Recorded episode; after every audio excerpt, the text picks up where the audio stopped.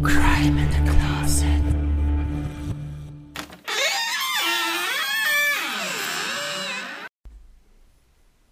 Hey und willkommen bei Crime in the Closet, deinem queeren True Crime Podcast. Dieser Podcast beschäftigt sich mit Kriminalfällen verschiedenster Art. Das können Überfälle, Anschläge, Missbrauch und Vergewaltigung, Körperverletzung bis hin zu Mord sein. Deshalb gilt generell und für jede Folge eine Triggerwarnung. Solltest du Probleme mit diesem Inhalt haben, so bitten wir dich abzuschalten. Wenn wir queer sagen, dann meinen wir damit alle, die nicht dem heteronormativen Bild entsprechen. Wir hätten auch genauso gut LGBTQI sagen können, haben uns dann aber auf queer geeinigt, um möglichst viele und alle, die sich angesprochen fühlen, mit einzuschließen und niemanden auszuschließen. Soweit dazu und nun viel Spaß mit Crime in the Closet, deinem queeren True Crime Podcast. Äh, und Heten dürfen auch zuhören. Herzlich willkommen zur, ja, ich finde immer neue Folge zu sagen immer ein bisschen blöd, weil wer weiß, wenn ihr die hört. Aber willkommen zu einer Folge von Crime in the Closet. Ob ihr jetzt im Sportstudio steht, auf dem Laufband, im Bett, auf dem Sofa, bei der Arbeit, im Auto, im Stau. Ein herzliches Willkommen an alle Zuhörenden. Ähm, auch ein herzliches Willkommen an René und Miriam, die mir wieder tatkräftig gegenüber sitzen und in den Startlöchern stehen. Sowas von ready. Wie geht's euch? Gut, warm ist es. Ja. Sehr warm. Viel zu warm. Das ist überhaupt nicht meins, aber sonst geht's mir gut. Ich habe einen Ventilator. Mhm, ja, mach mal an, dann hören wir, Mhm, hören ja. wir, hört, hört niemand mehr irgendwas. Wir schwitzen für euch. Wir Ja. schwitzen für euch. Wir leiden. Wir Ziehen das durch hier. Was gibt's Neues sonst bei euch? Gibt's was Aktuelles, worüber ihr reden möchtet? Ähm, ja, bei mir ist viel los, äh, viel Arbeit, viele Projekte äh, und in meiner Freizeit viel Sendungssuchten. Ich weiß nicht, habt ihr von Princess Charming mitbekommen, so als Playboys? ja. Oh, ja ich, ich, ich, ich kenne ehrlich gesagt nur Prince Charming, Ja. die ersten beiden Hab Staffeln. ich auch gesehen. Äh, mit äh, äh, Pushy und, und, Ja, und Pushy. Alex. ich habe auch überlegt, Niklas. Ja. Na, ich habe nichts davon gesehen, also weder Prince Charming, nix, also gar nichts davon, und, aber ich weiß, wer die sind, so, also ich kenne die Figuren aus diesen Sendungen. Äh, und Princess Charming gucke ich auch nicht, aber ich gucke eine, eine YouTuberin, die immer über diese Folgen spricht. Welche? Äh, Annika Ja, Zion, Annika. Zion. Beste. Mm, Ich mag sie richtig gerne. Ist Ich habe früher mal gedacht, sie heißt Annika Zion, Ja, so. Israel Zion, und, Ja. aber sie hat ja genauso wenig mit Israel zu tun wie was weiß ich wer. Deswegen wird sie wohl Annika Zion heißen und nicht Annika Zion. Oh, okay, danke fürs Aufklären. Wow, wusste Also ich auch Annika nicht. Zion würde halt keinen Sinn ergeben. Das sind bestimmt Annika Zion. Wir fragen sie.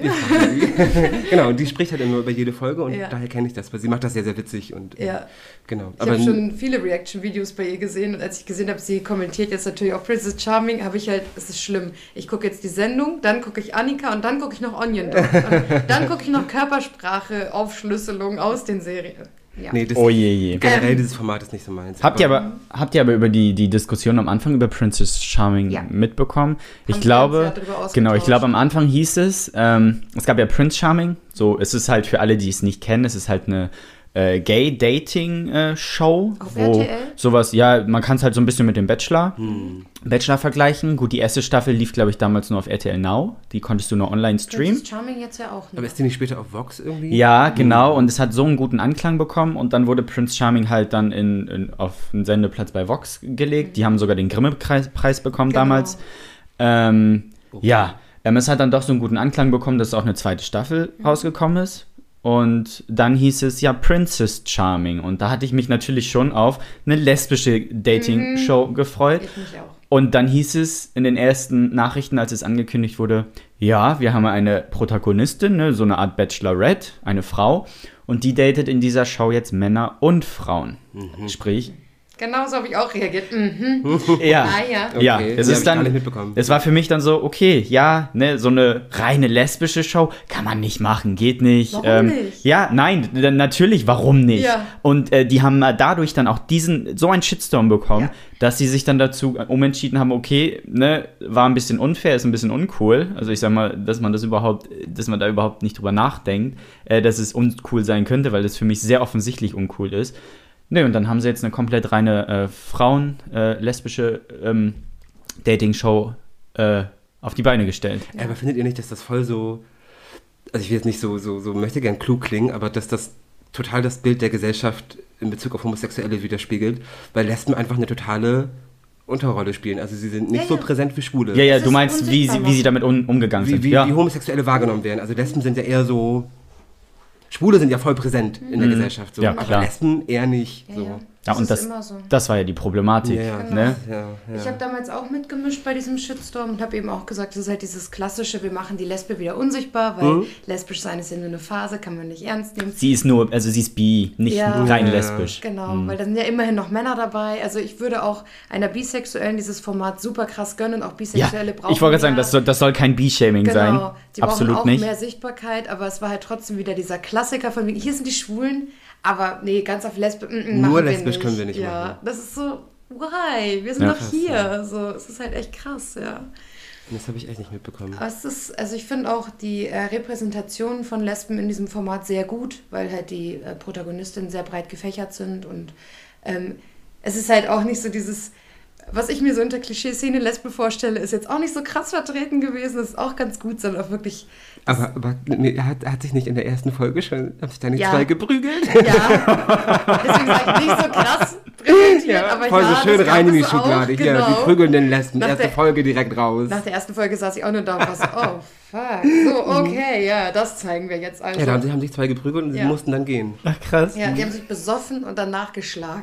Ja gut, ich sag mal, mit Wow. Klischees spielen, spielt die Sendung ja generell, Ja. das, das kann man nicht ähm, außen... Ähm, War ja bei ne? Prince Charming auch der Fall. Also Genau. ich habe in der zweiten Staffel ausgeschaltet, als dieser eine Typ sowohl mit dem Prince als auch mit dem anderen Teilnehmer die ganze Zeit zugange war und ich war so, okay, ciao, ich bin raus. Das geht nicht. Bin Jeder mit jedem. das machen die Lesben doch auch. Also ja, in Princess Charming machen die auch alle, zusammen rum. Ja, alle gekuschelt. Aber was erwartet man, ne, wenn man da so einen Haufen äh, paarungswilliger Menschen... Diese Heteroformate machen das doch genauso. Ja, Sie machen ja. miteinander rum. Deswegen, also man kann zwar sagen, ach, die Schwulen und Lesben mal wieder oder ne, die, die, die Homos, aber am Ende ist es halt auch nur eine Dating-Show, Ja. die soll unterhalten. Klar, was ich aber als Vorteil sah, war ein breit gefächertes, ne, ähm, ähm, äh, Teilnehmer, wie Miriam schon sagte, es war schön breit gefächert, man hatte so aus allen Kategorien irgendwas. Klar, dass Klischees bedient werden, das ist halt, ist es halt Fernsehen, das darf man nicht äh, außen vor lassen, es dient, ja, es dient zur Unterhaltung, Mhm. aber ansonsten fand ich es halt schon sehr, ja, amüsant, ne? Voll. Ich Ja. liebe die Sendung. Ja, ich, da, bin ich halt, weiß ich nicht, ich mag so Reality-Formate nicht so gern. Also Ach, eigentlich gar nicht. Was das angeht, bin ich echt ein Trash-Queen. Ich kann das nicht. Das macht mich so aggressiv. Weil alleine diese Inszenierungen jedes Mal. Jedes Drama muss, Ja, muss ja. Ne, noch tiefer rein und noch tiefer rein. Und ja, mir ging es ja, vor 15 Jahren war ich auch mal depressiv und dann kullern die Tränen und. Oh, ich kann das nicht. Lasst wir mich mit mal- eurem Drama in Ruhe. Wir wollen nochmal einen O-Ton dazu haben. Magst du nochmal genau hier Ja, reinschauen? ja, und genau. Kannst du sagen, bitte wie in die schlimm? Kamera weinen? Ja, Ja. Moment. Du WhatsApp um und weine in diese Kamera. WhatsApp-Verlauf mit René. Dididim. Ah, Drama.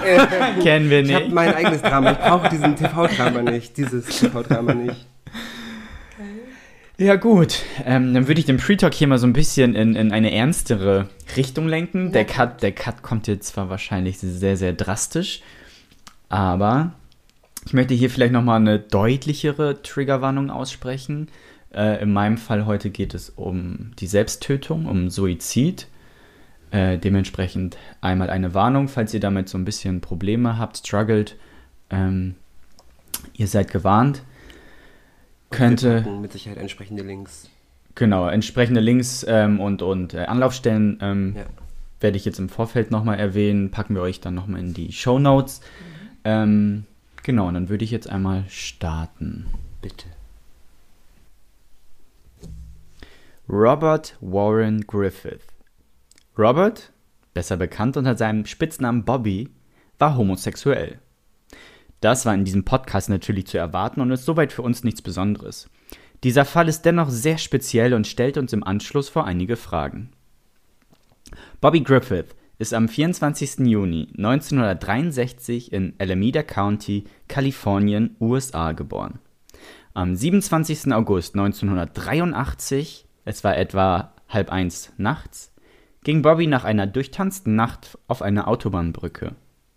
Laut Zeugen kletterte er auf das Geländer, hielt inne und ließ sich rückwärts sechs Meter auf die Autobahn fallen, wo er von einem Auto erfasst wurde.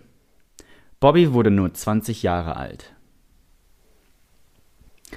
Was trieb den jungen Mann zu diesem Suizid, der von seiner Mutter Mary Griffith als ruhiger und friedfertiger Mensch beschrieben wurde? Bobby wurde in eine fromme, christliche, liebende Familie hineingeboren.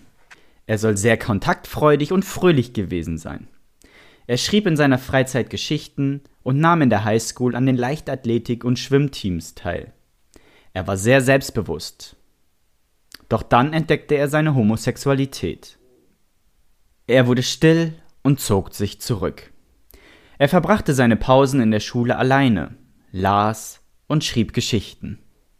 Er hatte wohl Angst, dass ihm jemand ansieht, dass er schwul ist, ihn outen und bloßstellen könnte. Ich kann nicht zulassen, dass irgendjemand herausfindet, dass ich nicht heterosexuell bin. Es wäre so demütigend. Meine Freunde würden mich hassen. Vielleicht wollen sie mich sogar verprügeln. Und meine Familie? Ich habe sie belauscht. Sie haben gesagt, dass sie Schwule hassen. Und sogar Gott hasst Schwule. Schwule sind böse und Gott schickt böse Jungs in die Hölle. Es macht mir wirklich Angst, wenn sie über mich reden. Dieses Zitat von Bobby lässt einen erahnen, in welchem Zwiespalt er steckte. Auf der einen Seite seine Homosexualität, das Neue, Unbekannte, Aufregende. Und auf der anderen Seite seine homophobe Familie bzw. Religion und der feste Glaube, Homosexualität sei eine Sünde. Denn Bobby wurde religiös erzogen. Seine Mutter Mary Griffith ist eine gläubige Christin, die ihre Kinder nach den konservativen Richtlinien des Presbyterianismus erzieht. Bobby fühlte sich dadurch permanent schuldig, in dem Glauben erzogen, Homosexualität sei böse und lebte in ständiger Angst, geoutet zu werden. Er vertraute sich aber zwei Personen an, seinem Bruder Ed und einer Sekretärin an seiner Schule, so etwas wie eine Beraterin Grace Lewis. Lewis gab später an, Bobby sei einsam, in der Schule gehänselt worden, die anderen hätten sich über ihn lustig gemacht. Sie, konnten, sie konnte seinen Schmerz spüren. Bobby wurde immer depressiver, verständlicherweise. Er hatte niemand Gleichgesinnten, mit dem er sich austauschen konnte und war gefangen in diesem Zwiespalt. Denn er versuchte das Bild nach außen aufrechtzuhalten und ging regelmäßig in die Kirche. Er konnte nicht verstehen, warum es ihn alleine durch die Tatsache, dass er homosexuell ist, zu einem schlechten Menschen machen soll, denn das war er nicht. Er war ein guter Mensch. Das hat für ihn keinen Sinn ergeben. Der emotionale Druck durch die Schule, die Kirche, seine Mutter wurde so groß, dass er einen Selbstmordversuch unternahm, indem er Aspirin überdosierte. Das bekam sein Bruder Ed mit und outete Bobby in dieser Nacht bei seinen Eltern. Er brach sein Schweigen und verriet das gut behütete Geheimnis. Die Mutter war erschüttert und konnte es nicht fassen. Ihre einzige Sorge bestand darin, dass sie Angst hatte, Bobby würde in die Hölle fahren, wenn er nicht wieder auf den rechten Weg findet und dass sie ebenso in die Hölle kommt, wenn Bobby keine Reue zeigt. Seine Mutter brachte Bobby daraufhin zu einer religiösen Selbsthilfegruppe, die ihn heterosexuell machen sollte. Bobby sollte beten. Alle beteten. Bobby sollte fester beten. Bibelsprüche wurden im Haus aufgehangen, um ihn täglich rund um die Uhr und permanent daran zu erinnern, dass sein Sein böse ist, Sünde ist. Bobby dachte wirklich, dass Gott seine Gebete erhörte, dass Gott ihn heilen würde, sagte seine Mutter später. Aber all die Religion, die Kirche, das Beten, das Hoffen konnte Bobby nicht helfen bzw. ändern. Bobby gab schließlich auf. Er schrieb, ich kann fühlen, wie Gottes Augen mit so viel Mitleid auf mich herabschauen. Er kann mir jedoch nicht helfen, weil ich die Sünde der Gerechtigkeit vorgezogen habe. Du kannst dich ändern, wenn du wirklich willst, sagen sie. Unterschätze nicht die Macht des Herrn. Verdammt nochmal, woher zum Teufel wissen sie das? Was gibt ihnen das Recht, mir zu sagen, dass ich im ewigen Höllenfeuer und in der Verdammnis verbrennen werde? Sie erklären meine Abweichung mit einer sündigen Natur. Also, wenn Gott es mir gegeben hat, werde ich es behalten. Sie denken, ich bin so blind und dumm. Nun, Sie sind diejenigen, die falsch liegen. Ich fühle mich gut wegen meiner Rebellion.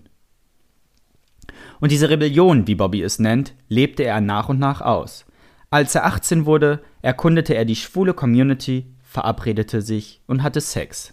Dennoch schämte er sich jedes Mal, wenn er einen Mann küsste. Es plagten ihn weiterhin Schuldgefühle und die zerrüttete Beziehung zu seiner Mutter.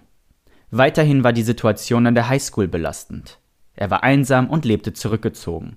Er schrieb in seine Tagebücher, dass er immer wieder befürchtete, seine Mitschüler würden ihn bloßstellen oder seine Lehrer würden ihn demütigen.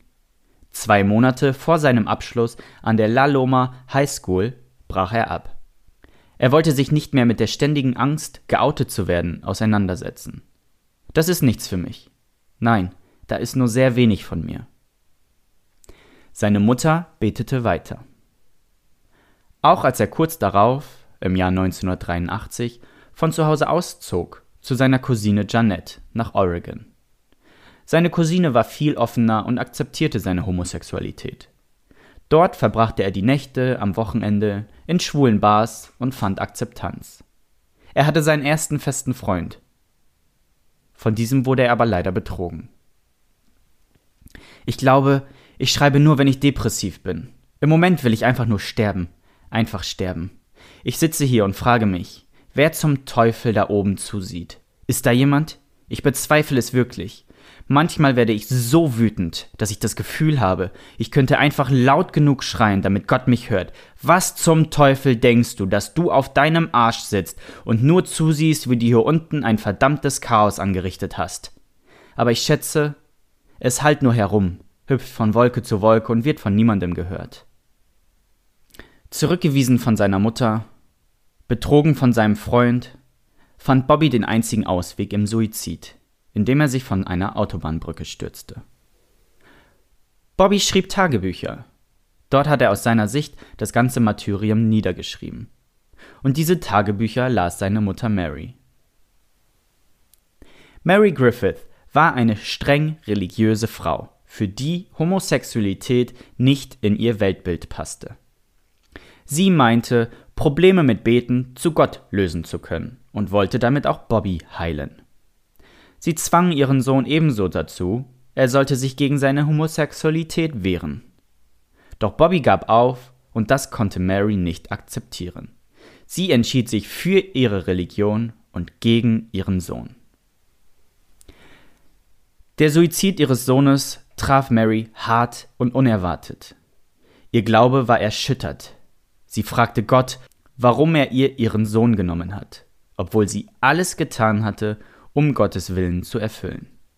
Sie gab der Homosexualität ihres Sohnes die Schuld für den Suizid, wohl einfach nur, um einen Schuldigen zu haben. Aber Mary machte einen Prozess durch, denn sie wandte sich an eine Selbsthilfegruppe für Eltern von queeren Kindern. Sie war zuerst skeptisch und kann die Ansichten und Einstellungen der anderen Eltern zunächst nicht verstehen. Das sollte der Pastor der Selbsthilfegruppe ändern. Er lag ihr nahe, die Bibel in ihrem zeitlichen und historischen Kontext zu sehen. Die Texte müssen heute nicht das bedeuten, was sie vor hunderten Jahren bedeutet haben. Der Gedanke half Mary, sich in die Gruppe zu integrieren und ihr Weltbild und ihre Denkweise zu ändern. Es ging sogar so weit, dass sie zu einer Ikone des LGBT-Aktivismus wurde und sich aktiv für die Rechte von homosexuellen und queeren Menschen einsetzte. Sie war Mitglied der P-Flag, die Abkürzung für Parents, Families and Friends of Lesbians and Gays, bei der es sich um eine Non-Profit-Organisation für queere Familienangehörige handelt. Ich möchte den Fall mit einem Zitat von Mary Griffith beenden. Homosexualität ist eine Sünde. Homosexuelle sind dazu verdammt, die Ewigkeit in der Hölle zu verbringen. Wenn sie sich ändern wollten, könnten sie von ihren bösen Wegen geheilt werden. Wenn sie sich von der Versuchung abwenden würden, könnten sie wieder normal sein, wenn sie es nur noch mehr versuchen würden, wenn es nicht funktioniert. Das sind all die Dinge, die ich zu meinem Sohn Bobby gesagt habe, als ich herausfand, dass er schwul ist. Als er mir sagte, er sei homosexuell, brach meine Welt zusammen. Ich tat alles, um ihn von seiner Krankheit zu heilen. Vor acht Monaten ist mein Sohn von einer Brücke gesprungen und hat sich umgebracht. Ich bedauere zutiefst, dass ich nicht viel über Schwule und Lesben weiß. Ich sehe, dass alles, was mir beigebracht und erzählt wurde, Bigotterie und entmenschlichende Verleumdung war. Wenn ich über das hinausgeforscht hätte, was mir gesagt wurde, wenn ich nur meinem Sohn zugehört hätte, als er mir sein Herz ausgeschüttet hat, würde ich heute nicht hier mit vollem Bedauern stehen. Ich glaube, dass Gott mit Bobbys freundlichem und liebevollem Geist zufrieden war. In Gottes Augen geht es um Freundlichkeit und Liebe. Ich wusste nicht, dass ich jedes Mal, wenn ich die ewige Verdammnis für Schwule wiederholte, jedes Mal, wenn ich Bobby als krank und pervers und eine Gefahr für unsere Kinder bezeichnete, sein Selbstwertgefühl und sein Wertgefühl zerstört wurden. Und schließlich brach sein Geist irreparabel. Es war nicht Gottes Wille, dass Bobby über eine Autobahnüberführung kletterte und direkt in den Wagen eines 18-rädrigen Lastwagens sprang, der ihn sofort tötete. Bobbys Tod war die direkte Folge der Ignoranz und Angst seiner Eltern vor dem Wort schwul. Er wollte Schriftsteller werden. Seine Hoffnungen und Träume hätten ihm nicht genommen werden dürfen, aber sie wurden es. In euren Gemeinden sitzen Kinder wie Bobby. Unerkannt von euch werden sie zuhören, wenn ihr euer Amen wiederholt. Und das wird ihre Gebete bald zum Schweigen bringen. Ihre Gebete zu Gott um Verständnis und Annahme und um eure Liebe. Aber euer Hass und eure Angst und eure Unkenntnis des Wortes schwul werden diese Gebete zum Schweigen bringen. Denkt also nach, bevor ihr Amen in eurem Haus und euren Gotteshäusern ertönen lasst. Denkt und erinnert euch. Ein Kind hört zu. Dieser Fall wurde verfilmt. Ich persönlich kenne den Film nicht. Ähm, der Film heißt Prayers for Bobby, also Gebete für Bobby, was ja in diesem Fall auch sehr, sehr sinnbildlich darstellt, ähm, um was es hier ging, nämlich um die, ja, diese, dieser Zwiespalt zwischen Religion, dem Verhältnis der Mutter und der eigenen Homosexualität. Basiert auf einem Buch. Also, ähm, das, das, Buch hat einen sehr, sehr langen Titel, ich weiß den Titel gerade nicht, aber der Film basiert auf einem Buch.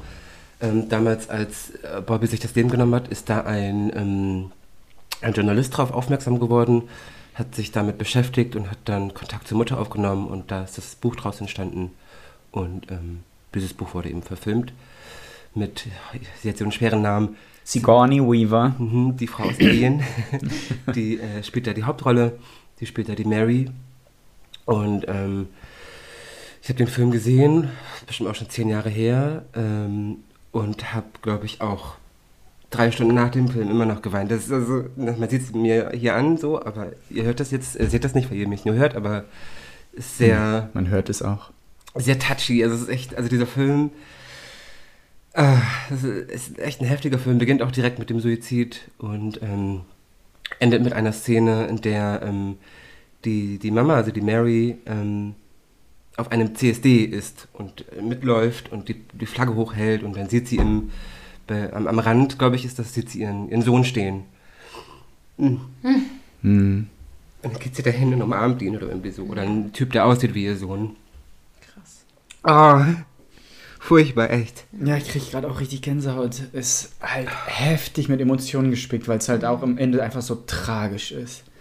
Dass das notwendig war dass ähm, die Mutter die Augen geöffnet hat. Ähm, ich würde euch gerne noch ein paar Background-Informationen generell zu Suizid äh, unter homosexuellen, queeren Personen ähm, geben. Ähm, ich glaube, es sollte allen bewusst sein, dass die Suizidrate um einiges höher ist ähm, unter homosexuellen Jugendlichen. Ich glaube vier bis sieben Mal oder so. Mm. Vier bis sieben Mal höher.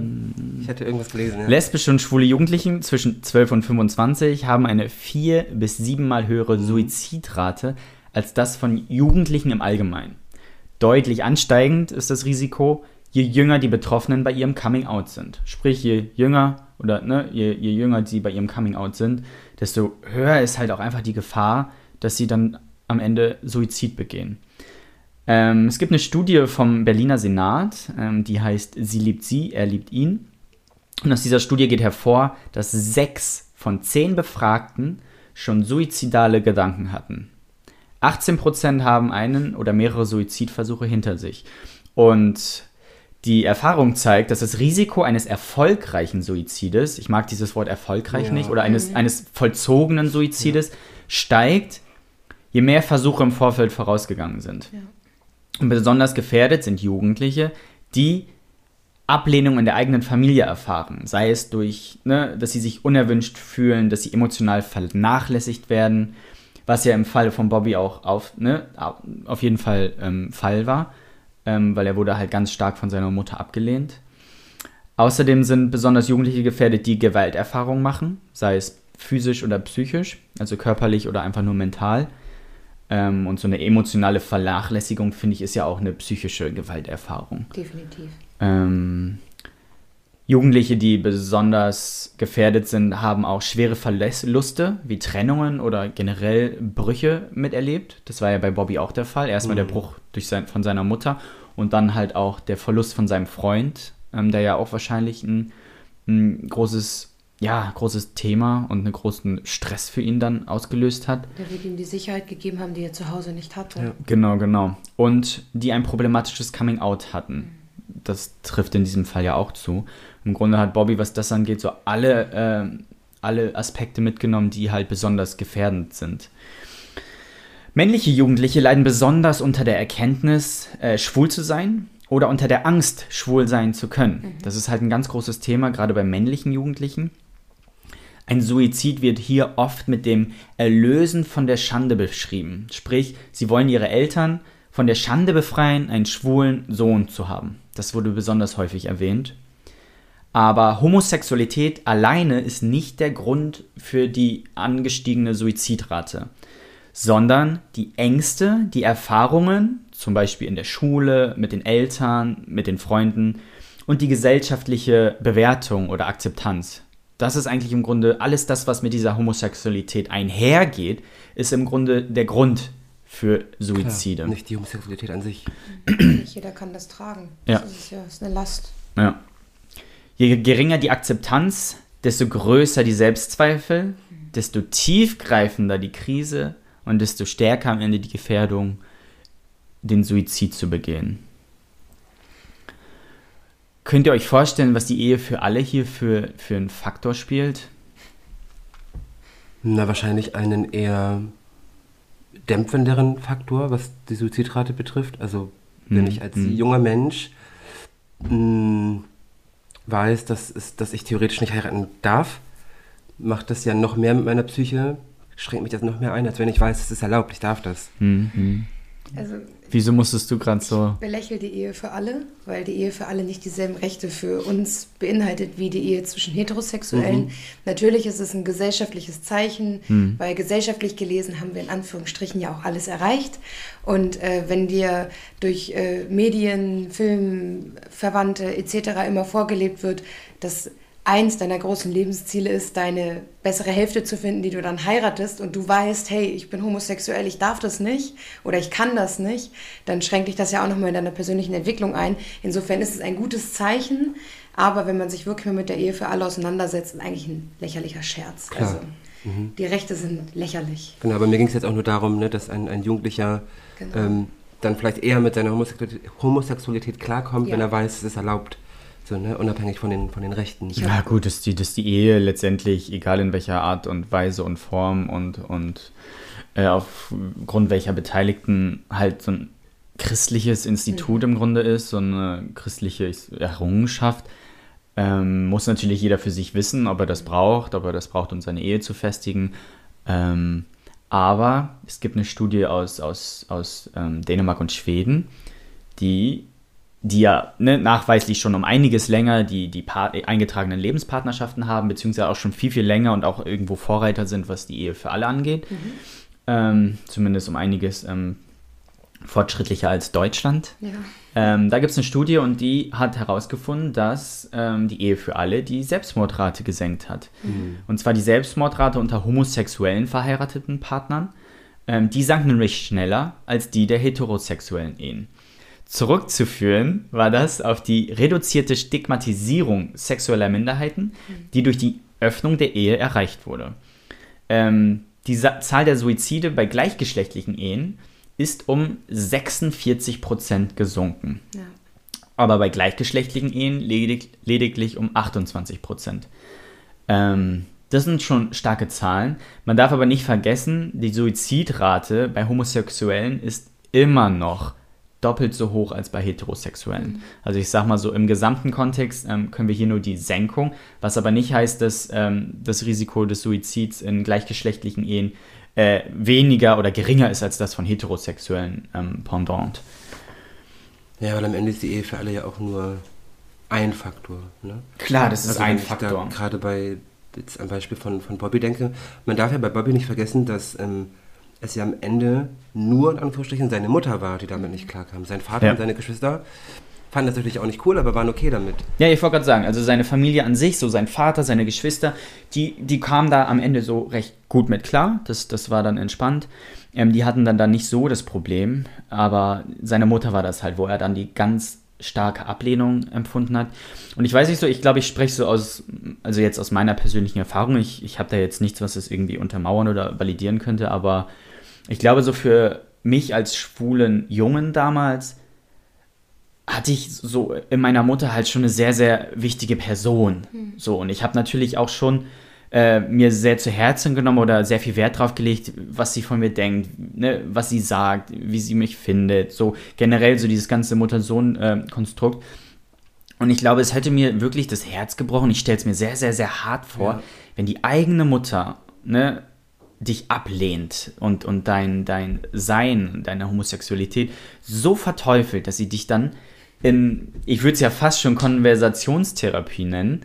ähm, Pray the ähm, gay away. ja, ja, pray the gay away. Ja, ähm, dich dann dahin schleppt und einfach nur sagt, hey, bete, bete, bete, du musst dich von dieser Krankheit befreien und im ganzen Haus Sprüche aufhängt. Du, nee.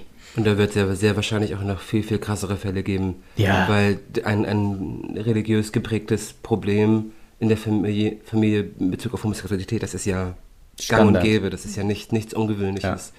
Ähm, Gerade in so äh, sehr religiösen Ländern, ne? also Ja. wie, wie Südamerika zum Beispiel. Mhm. Das ist jetzt kein Land, sondern ein Kontinent, aber da ist es halt so, dass die sehr oft sehr religiös sind und dass da eben ähm, dass da ein großes Problem ist. Das hatte ich ja auch in meinem letzten Fall schon angesprochen, dass gerade Südamerika mit, mit, seinen, mit seinen stark religiös geprägten ähm, Alltag und den, den Lebensweiten der Menschen, dass es da ganz oft zu Problemen kommt, wenn es um, um queere Menschen geht. Ja, ich finde, Religion ist generell auch immer ein sehr, sehr, sehr, sehr großes Thema. Oh, ich habe mir so viel an den Kopf gefasst, während du vorgetragen hast, einfach wegen Religion. Ich Ja. habe mir gedacht, oh, ich hasse Und es. ich sag mal letztendlich, Diese ähm, ja. ich bin kein sehr religiöser Mensch. Ich, ich behandle das Thema halt eher so, eher so, dass ich sage so, hey, ne, das, das soll halt jeder für sich wissen. Ich glaube, ich, oder ich denke schon, dass Glaube wichtig ist, dass man irgendwo im Leben auch einen Halt braucht, unabhängig von, von ähm, persönlichen Beziehungen, sondern dass man halt, ja, für mich ist es halt immer so eine Art Mindset, ne, Ja. woran du dich entlang hangelst. Und im Grunde ist Religion ja nichts anderes. Es ist ja im Grunde äh, wenn man es jetzt ganz platt und flach ausdrückt, halt im Grunde nur ein Leitfaden, an dem du dich orientierst, damit du moralisch handelst, damit du ne, äh, gesellschaftlich ähm, handelst. Und was anderes war das ja damals nicht. Im Grunde ähm, waren es ja irgendwo nur Texte, die im Grunde vorgegeben haben, was richtig und was falsch ist. Und ähm, die Problem Problematik sehe ich halt einfach nur daran, wie ja auch äh, Mary dann begriffen hat, man muss es halt im geschichtlichen und im historischen Kontext sehen. Ja. So, die Sachen, die damals galten, die können wir auf die heutige Zeit nicht übertragen. Weil wir uns weiterentwickelt haben. Genau. Das ist halt wichtig, die Weiterentwicklung. So, ich sag mal, wenn wir auf dem Stand von damals wären, würden so ganz andere Sachen schon nicht funktionieren, die auch in der Bibel, auf die sich ja so viele Menschen dann immer, wenn es um Ho- Homosexualität geht, ähm, stützen, die auch nicht funktionieren würden. So, aber da wird drüber hinweggesehen, weil es die Leute halt selber betrifft. Homosexualität nicht, geht nicht, steht in der Bibel. Und das finde ich halt, weiß ich nicht, das ist für mich halt kein, kein Kon Konstrukt, was für mich funktioniert. Ähm, von daher, ja, ist das halt, finde ich, aber auch generell immer ein ganz, ganz großes Thema, ne? in allen Religionen. Ich sag mal, da muss ich, da kann sich, glaube ich, keine Religion groß hinter irgendwas verstecken, ähm, was Homosexualität und ähm, generell Sexualität, so Sexualität an sich angeht, ist das ja immer sehr, sehr befangen, auch Frauen gegenüber. Ähm, Oh ja. finde ich halt super schwierig. Was sagt ihr denn dazu, dass Mary da wirklich dann so diesen, diesen, diese Kehrtwende gekriegt hat? Ähm, Richtig schön. Ich glaube, das ist auch so mit das, was mich so am meisten kriegt Ja, bei der das ganzen ist Sache, so dass tragisch. sie so wirklich eine 180-Grad-Wendung gemacht hat. Ähm, sie ist übrigens letztes Jahr im Februar, glaube ich, ist sie ja, verstorben. 2020 ist sie verstorben. Mhm. Ähm, und hat ja seit, seit Bobbys Tod und dann auch bis zum Ende ihres Lebens sich äh, stark gemacht für uns und hat Mhm. Ja. gekämpft für uns und ähm, Ja, sie war eine große Ikone. ja. Ja. sie war eine große Ikone. Sie hat halt wirklich dann am Ende ähm, diese Tragik im Grunde dann nochmal in was, in was äh, Schönes umgewandelt für sich persönlich. Ich will jetzt nicht sagen, dass sie das aus schlechtem Gewissen gemacht hat. Ich glaube schon, dass sie ihr Denken wirklich ähm, umgeworfen hat. Ich finde es für sie nur schade, dass es erst durch den Tod ihres Sohnes kommen musste. Und sie blieb religiös. Also es Ja. ist möglich, Ja. religiös zu sein Ja. und trotzdem uns zu unterstützen. Klar. So. Ja. Ne? Ich habe ähm, vor, ich glaube, zwei Jahren ein ganz tolles schwules Pärchen fotografiert und der eine, der ist in der Kirche im, im Vorstand tätig. Ja. Finde ich auch, also war ich auch so ein bisschen baff, aber es funktioniert. Da kriegen wir gerade auch irgendwie die, die Brücke zwischen unserem Pre-Talk-Thema. Und zwar, wusstet ihr oder kennt ihr den Fall? Da gab es, glaube ich, einen schwulen Pastoranwärter, irgendwie ein, ein, der hatte irgendwie so einen religiösen Posten und hat bei Instagram ein Foto mit dem letzten Prince Charming, mit dem Alex, gepostet. Das hatte ich irgendwie am Rande mitbekommen, ja. Ja, nicht, nee. und, und wurde daraufhin äh, von seiner Ja. kirchlichen Institution abgemahnt und ist, glaube ich, Ach sogar ausgestiegen. Ist ja rausgeflogen. Ja. Genau, also ne, bei dem, es, es handelte sich um einen Priester, und zwar war das der Henry Frömmichen, und er hatte, äh, ist nach München gezogen und hatte halt den Traum, Priester zu werden. Er war angehender Priester, Entschuldigung, in der katholischen Kirche.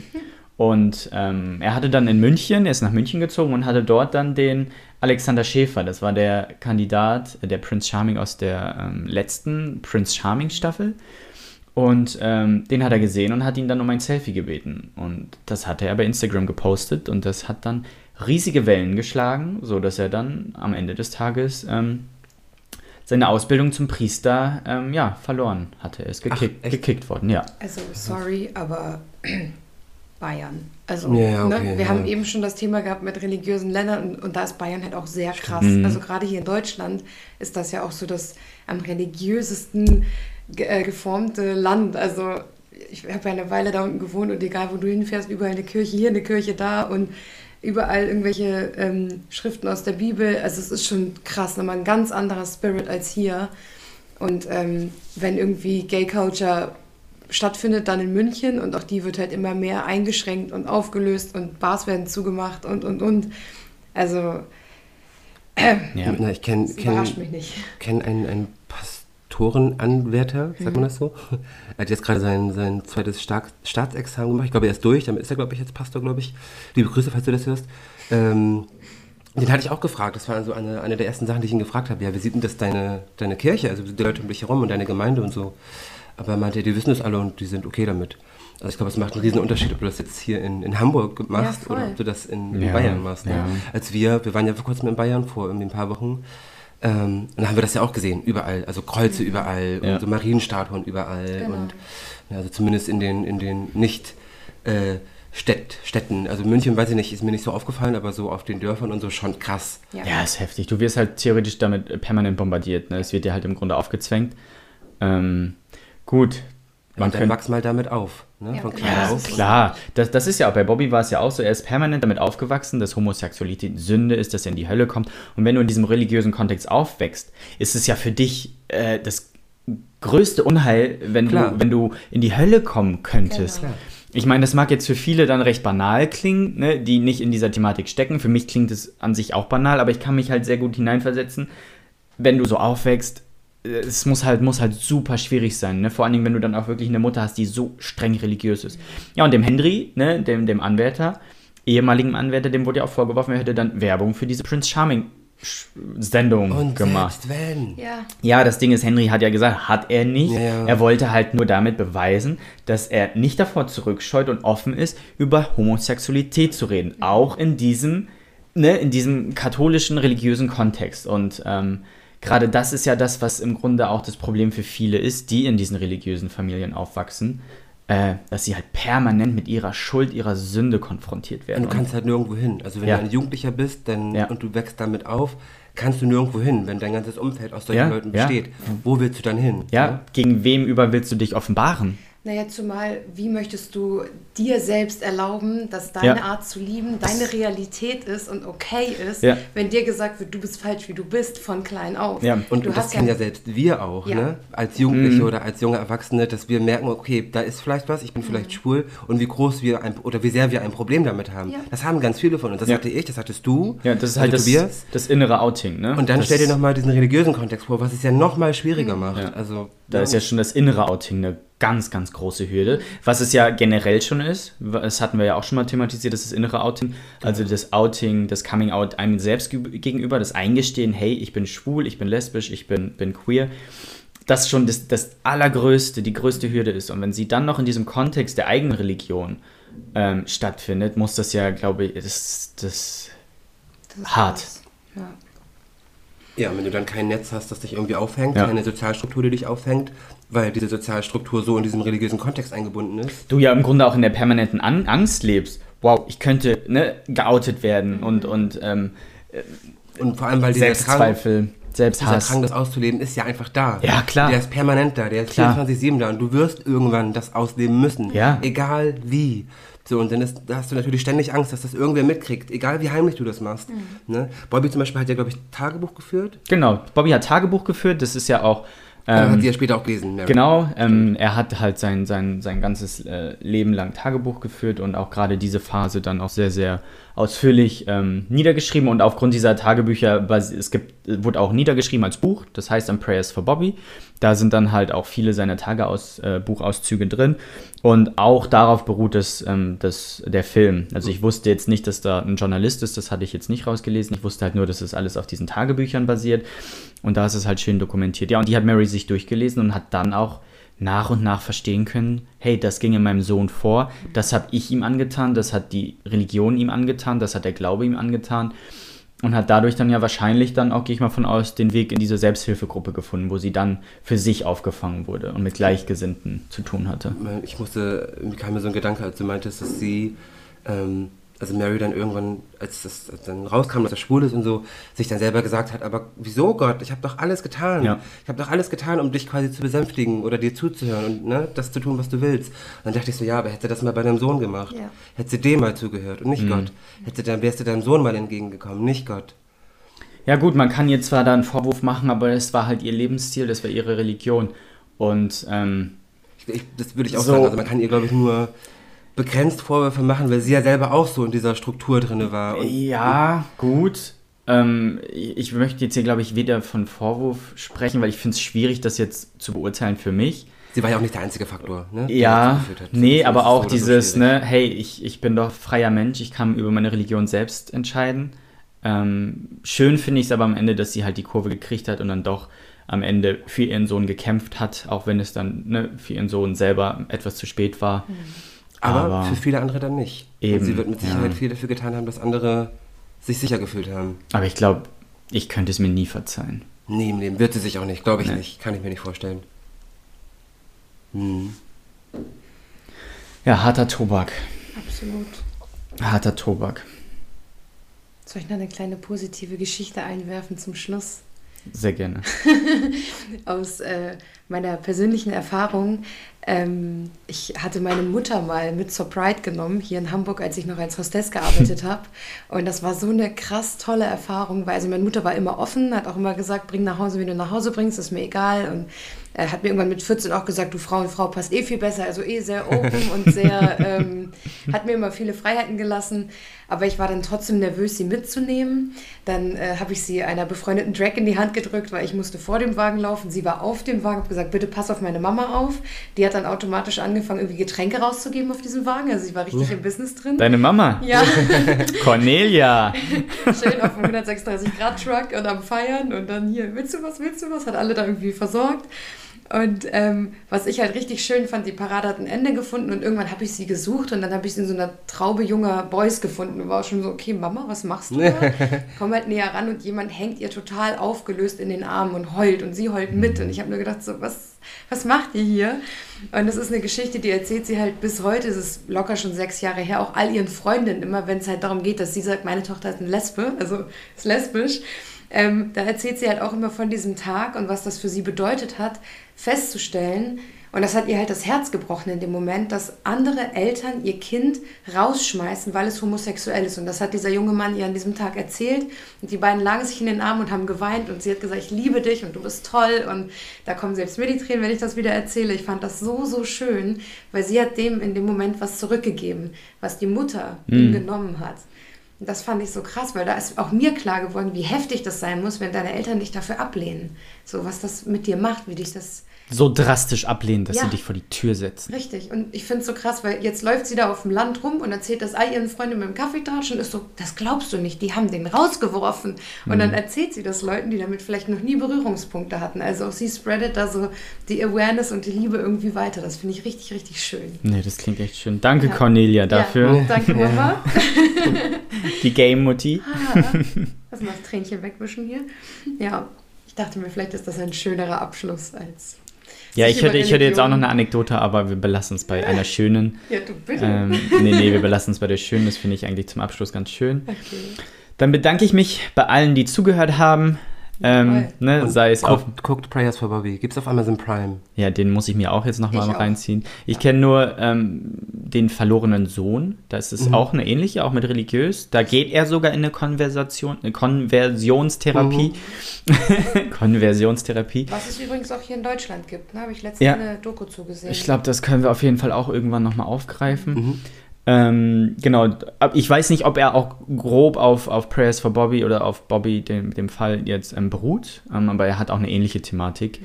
Ähm, das mit Nicole Kidman und ähm, Hm, ich Da hast du mir den. Trailer von gezeigt. Genau. Ja, so, aber Prayers for Bobby werde ich dann heute Abend nochmal nachholen, äh, mit ganz vielen Taschentüchern, um mir die Tränchen Mhm. wegzuwischen. Ja. Und genau, ich danke allen, die zugehört haben. Und ähm, egal wo ihr seid, ähm, René beschreibt immer so schön die Tageszeit. Morgens, mittags, abends, Mhm, nachts. Ähm, dann mache ich die Örtlichkeit, ob ihr jetzt im Auto sitzt, im Stau steht, ob ihr bei der Arbeit seid, auf dem Sofa oder auf dem Stepper.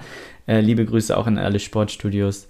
Und ich danke dann René und Miriam für die sehr schöne und am Ende dann auch noch positiven Abschluss für, die, für diese schöne Folge.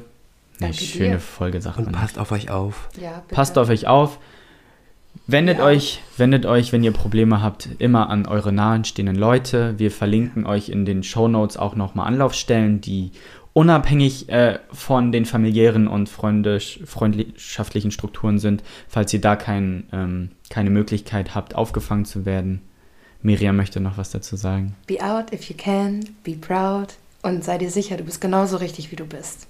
Korrekt. Bis zum nächsten Mal. Tschüss. Ciao. So, damit beenden wir die heutige Folge und verabschieden uns bei unseren Zuhörenden. Hört euch auch gerne unsere anderen spannenden und schockierenden Fälle an. Des Weiteren findet ihr uns auf allen gängigen Social Media Plattformen wie Instagram, Facebook und TikTok. Wir freuen uns auf euer Feedback. Sollte sich jemand durch die Folge getriggert fühlen oder generell Schwierigkeiten mit den Themen Diskriminierung, Mobbing oder Übergriffen haben, verlinken wir euch passende Anlaufstellen in den Show Notes.